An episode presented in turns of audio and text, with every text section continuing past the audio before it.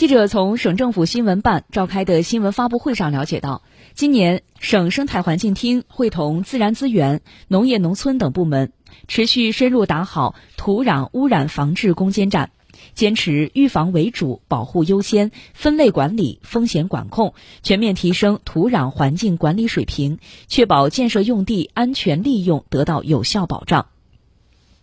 依法实施名录管理，严格执行土壤法，实行建设用地土壤污染风险管控和修复名录制度。目前，我省有六百二十五个疑似污染地块已经完成污染状况调查，对确定存在风险、人体健康不可接受的十个污染地块纳入名录。列入名录的地块不得作为住宅、公共管理与公共服务用地。达到风险管控或修复要求的土壤污染责任人、土地使用权人，可申请移出名录后方可开发利用。